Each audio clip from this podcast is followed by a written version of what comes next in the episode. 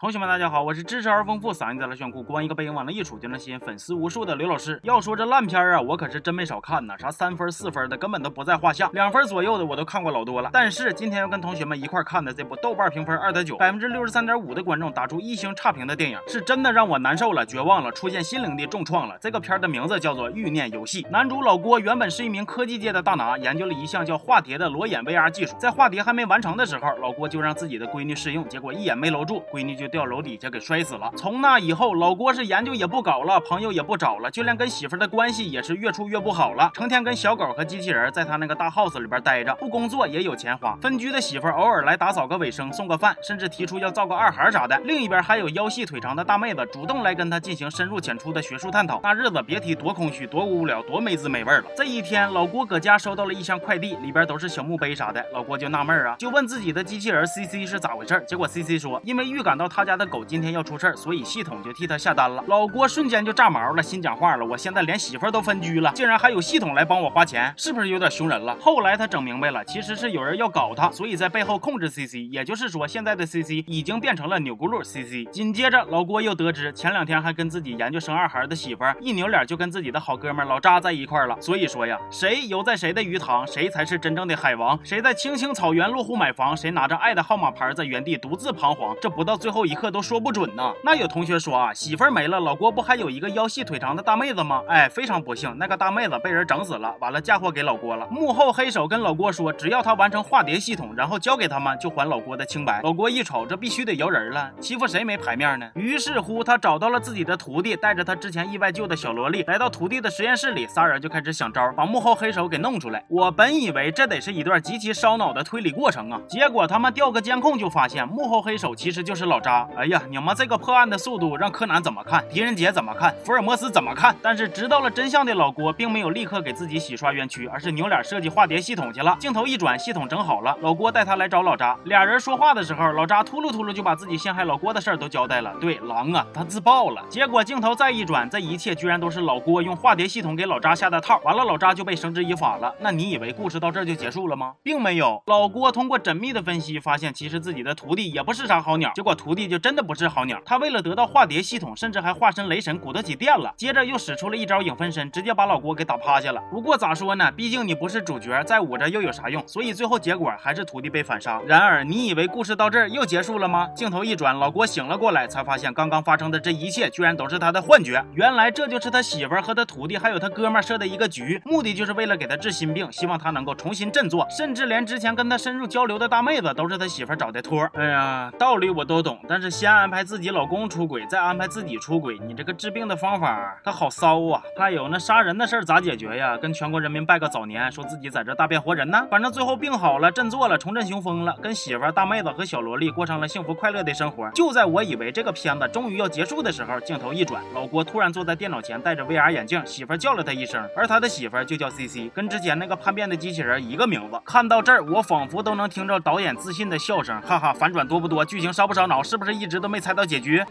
实不相瞒，这个剧情看到最后，我都给气笑了。情节整的稀碎，故事讲的全废，只有主演被三个女人包围，独自陶醉。这部电影给自己的定位是悬疑片，但是其实都看下来，我觉着最悬疑的可能就是你整不明白，到底是谁把这玩意放出来摩擦观众智商的？你这是悬疑片吗？你这个杀伤力都快赶上灾难片了吧？另外，这部电影还是郭涛自导自演的，完了咱也不知道这是郭导自己要求的呀，还是编剧拿着刀架他脖子上硬逼的呀？咋就那么多激情戏呢？媳妇外边都有人了，还要跟你生孩子，莫名其妙出出来一个盘量条寸的大妹子，死气白咧就非要跟你睡觉，咋啥好事都让你摊上了呢？是剧情解释了，说妹子是被安排套路他的，但是咋睡睡觉就杀人呢？拥护啥呀？抢被吗？